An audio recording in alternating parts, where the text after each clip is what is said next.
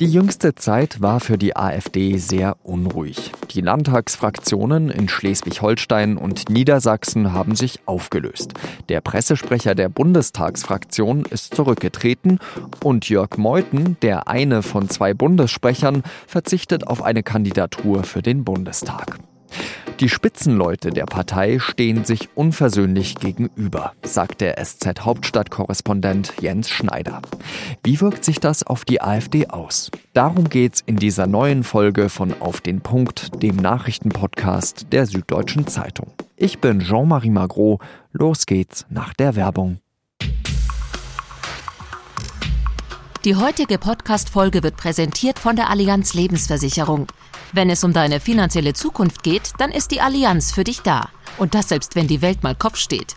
Sie bietet für deine Altersvorsorge Stabilität und Zuverlässigkeit, sowie gleichzeitig starke Renditechancen.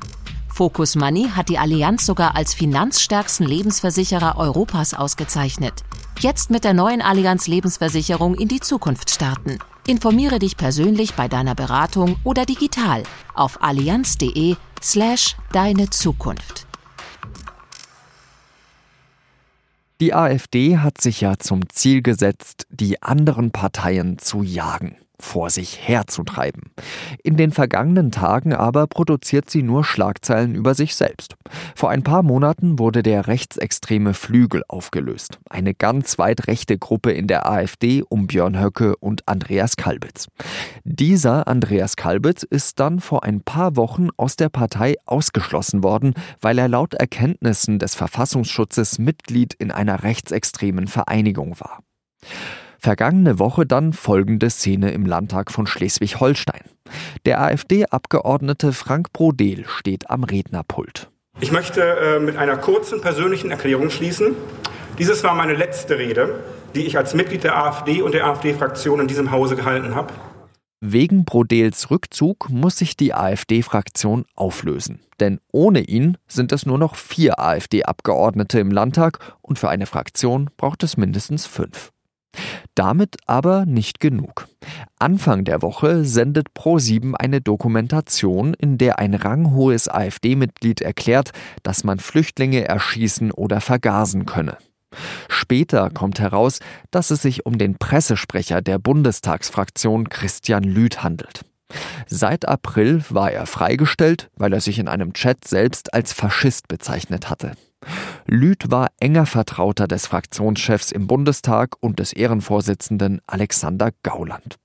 Lüth sagt vor versteckter Kamera, dass es Deutschland schlecht gehen müsse, damit die AfD erfolgreich sein kann.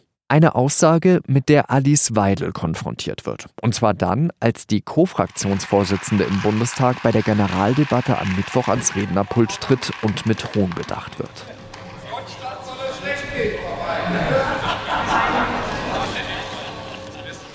Dabei hatte Weidel in diesen Tagen eine für sie persönlich gar nicht mal so schlechte Nachricht erreicht. Der Parteisprecher Jörg Meuthen verzichtet nämlich auf eine Bundestagskandidatur und möchte im EU-Parlament bleiben. Damit kommen sich Weidel und Meuthen nicht in die Quere, denn beide kommen aus Baden-Württemberg und haben nicht das beste Verhältnis. Was bedeuten all diese Vorgänge, all diese Skandale für die Partei? Darüber habe ich mit Jens Schneider gesprochen. Er beobachtet für die Süddeutsche Zeitung die AfD aus Berlin. Jens, jetzt hat ja der Parteivorsitzende Jörg Meuthen erklärt, er würde nicht für den Bundestag kandidieren. Da saß er bisher ja sowieso noch nicht drin, sondern im Europaparlament. Insofern ist das doch eigentlich ein relativ unspektakulärer Vorgang oder übersehe ich da was? Nein, das ist schon ein ziemlich deutliches Zeichen. Insofern äh, eine, eine wichtige Entscheidung für Jörg Meuthen und aber auch für die Partei. Denn eines ist klar, Meuthen bräuchte eigentlich die Aufmerksamkeit, den Fokus in Berlin und äh, da liegt ja in der in der Bundespolitik und gerade für die AfD ja sehr stark der Fokus um ähm, in der Partei noch stärker, noch dominanter zu sein. Und das muss er sein, wenn er seinem Ziel weiter folgen will, diese Partei auf eine bestimmte Linie zu bringen.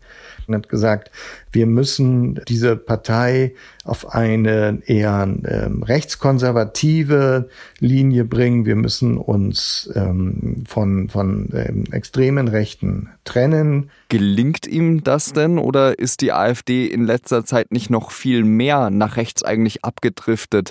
Wenn man sich zum Beispiel jetzt diesen Ausfall in der ProSieben-Dokumentation des ehemaligen Pressesprechers der Bundestagsfraktion Lüth anschaut, haben die nicht schon länger das Sagen eigentlich in dieser Partei?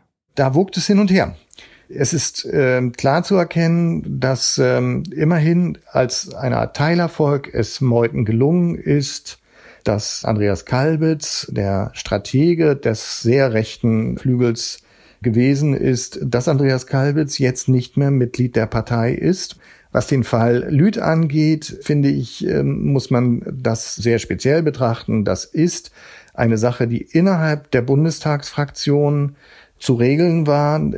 Und da war Lüth schon länger umstritten. Er ist die ganze Zeit über von Alexander Gauland, dem Fraktionschef und Ehrenvorsitzenden der Partei, geschützt worden, weil er das Gefühl hatte, dass Lüth die Pressearbeit in seinem Sinne macht. Und ich denke, das sagt jetzt erstmal gar nicht so viel über die ganze Partei, sondern es sagt etwas darüber, wie es innerhalb der Fraktion und innerhalb der Führungsriege zu wenig Konsequenz gibt gegenüber äh, Menschen, die sich halt in dieser Art äußern, immer wieder. Und das ist also, denke ich, nichts, was jetzt mit der aktuellen Lage im Kampf zwischen den Flügeln der Partei zu tun hat, sondern das Problem ist einfach, dass man da nicht genug Konsequenz offenbar gezeigt hat und da jetzt auch einfach mehr nachschauen muss. Aber so wie du das mir jetzt erzählst, ich stecke jetzt natürlich nicht so sehr in der AfD drin wie du, aber da kombiniere ich eigentlich daraus, dass ja Gauland und Meuthen sich da eigentlich ziemlich stark gegenüberstehen. Gauland war ja auch derjenige, der gesagt hat, ähm, dass Björn Höcke in der Mitte dieser Partei stehen würde. Er hat an diesem Pressesprecher festgehalten. Natürlich ist es jetzt ein Pressesprecher und äh, kein wichtiger inhaltlicher Punkt. Aber läuft es dann nicht zwangsweise irgendwann auf diese Konfrontation hinaus? Entweder bleibt Gauland oder es bleibt Meuthen? Also richtig ist, dass diese beiden, die früher eng zusammengearbeitet haben, sie waren ja äh, bis zum letzten Jahr gemeinsam Bundessprecher, wie es bei der AfD heißt, dieser Partei, dass diese beiden sich komplett voneinander politisch entfremdet haben. Da ist keinerlei Vertrauen mehr. Letztendlich ist die klare Linie, entweder setzt der eine sich mit seinem Kurs durch oder der andere.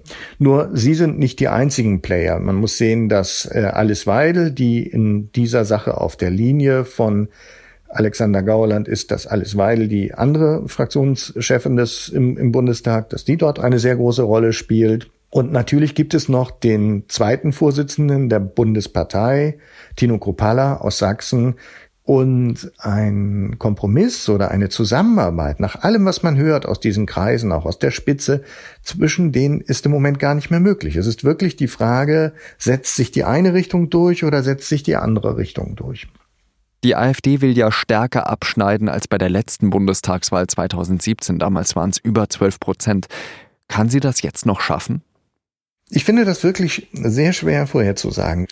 Die Wähler scheinen sich wenig daran zu stören, ob diese Partei ähm, sich intern zerstreitet, ob es Skandale, Affären gibt. Da denke ich, hängt eine Menge davon ab, wie letztendlich die weitere Entwicklung gerade der, der Pandemie und der Wirtschaft in diesem Land aussehen wird. Ganz herzlichen Dank dir nach Berlin, Jens Schneider. Gern geschehen. Die Europäische Union hat rechtliche Schritte gegen Großbritannien eingeleitet. Dabei geht es um das Brexit-Verfahren. Die EU hatte gefordert, dass Premier Boris Johnson die Passagen zu Irland und Nordirland in seinem Binnenmarktgesetz streicht. Die Regierung in London solle den Anspruch aufgeben, dass in Nordirland in Zukunft britische Standards und Spielregeln gelten, falls es nicht doch noch einen Handelsvertrag mit der EU geben sollte. Die Frist dafür ist verstrichen und Johnson hat sich nicht bewegt. Im äußersten Fall könnten ein Verfahren vor dem Europäischen Gerichtshof und eine hohe Geldstrafe drohen. Bisher haben sich Versicherungen geweigert, Entschädigungen an Betriebe auszuzahlen, die wegen der Corona-Krise im März und April schließen mussten. Eine Pandemie sei durch einen üblichen Versicherungsvertrag nicht abgedeckt. Jetzt hat aber ein Münchner Wirt geklagt und Recht bekommen. Laut Gerichtsspruch soll ihm seine Versicherung mehr als eine Million Euro auszahlen. Das Urteil gilt als wegweisend denn es gibt viele andere Gastronomen, die ebenfalls geklagt haben.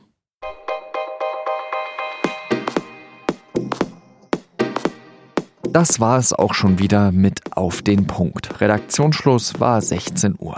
Am Freitag ist mein Kollege Lars Langenau dran und da spricht er mit der freien Journalistin Valerie Schönjan über 30 Jahre deutsche Einheit und über das neue Ostbewusstsein der Nachwendekinder. Ich danke Ihnen wie immer, dass Sie zugehört haben. Bleiben oder werden Sie gesund und bis bald. Salü.